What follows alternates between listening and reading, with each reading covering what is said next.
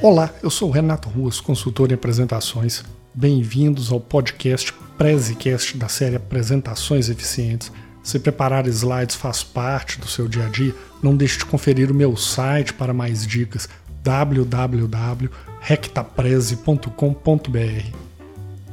Esqueça o slide do obrigado.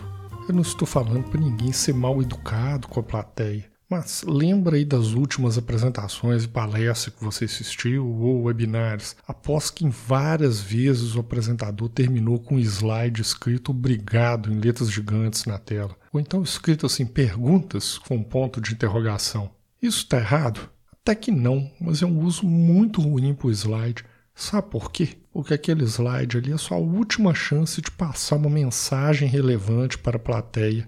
E de quebra, quando tem espaço para perguntas no final, ele acaba sendo o slide que fica mais tempo projetado na tela. Então, faça o melhor uso para passar uma mensagem relevante. Você, como apresentador, pode muito bem virar para a plateia e falar: Muito obrigado, gostaria de agradecer a presença de todos. E agora abro espaço para perguntas. Quem tiver suas dúvidas aí pode aproveitar o momento. Mas então, o que eu coloco no último slide? Eu tenho várias opções. Mas primeiro, você precisa saber qual é o objetivo da sua apresentação. Vamos ver alguns exemplos. Se é uma apresentação de vendas, o objetivo é mostrar que você tem uma solução para o problema do seu cliente potencial. Então, use o slide final, por exemplo, com os três principais diferenciais do seu produto ou serviço para mostrar que você está contribuindo para ele, você está trazendo uma solução sólida para ele. Se você está apresentando em um congresso, um seminário, apresentando, por exemplo, o resultado da sua pesquisa, um trabalho científico, o seu objetivo ali é compartilhar suas conclusões, atualizar-se com as últimas pesquisas e aumentar a rede de contatos aí com colegas pesquisadores aí que desenvolvem trabalhos parecidos com vocês. Então, o que você pode fazer com o último slide?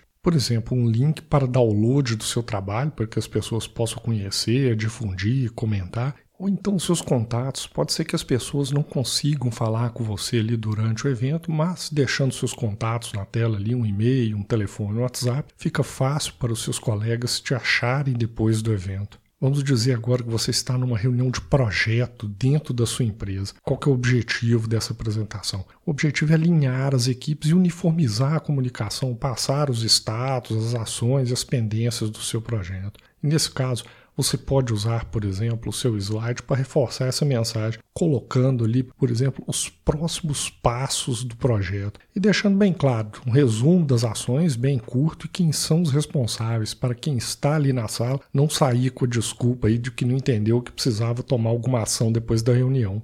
Imagina agora que você está fazendo uma palestra motivacional. Você pode usar aquele slide para concluir a sua palestra, com uma imagem bem forte relacionada ao seu assunto e uma frase bem curta que resuma o ponto principal da sua palestra. Agora vamos dizer que você está num evento, por exemplo, numa campanha de arrecadação, um evento solidário. O que, que você pode usar esse slide? Simples. Os dados para fazer uma doação bancária, ou, por exemplo, um QR Code para as pessoas acessarem direto a conta. E a pessoa aponta para o celular ali na hora e já faz a doação naquele momento a lista vai embora. Posso ficar aqui falando horas e horas para N tipo de apresentação. Mas o importante aqui é lembrar o seguinte: o último slide, a última chance que você tem para reforçar a sua mensagem. E se tiver espaço para pergunta, como eu falei, vai ficar lá um tempão projetado. Então, entenda qual é o objetivo da sua apresentação e use aquele slide para passar uma mensagem relevante. Não desperdice escrevendo um obrigado. Você pode ser muito bem educado falando você mesmo, obrigado, e use o slide para passar a sua mensagem, reforçar o seu ponto da sua palestra, ou simplesmente às vezes deixar algum contato ou uma chamada para ação. Por exemplo, visite o meu site, conheça o meu treinamento, enfim,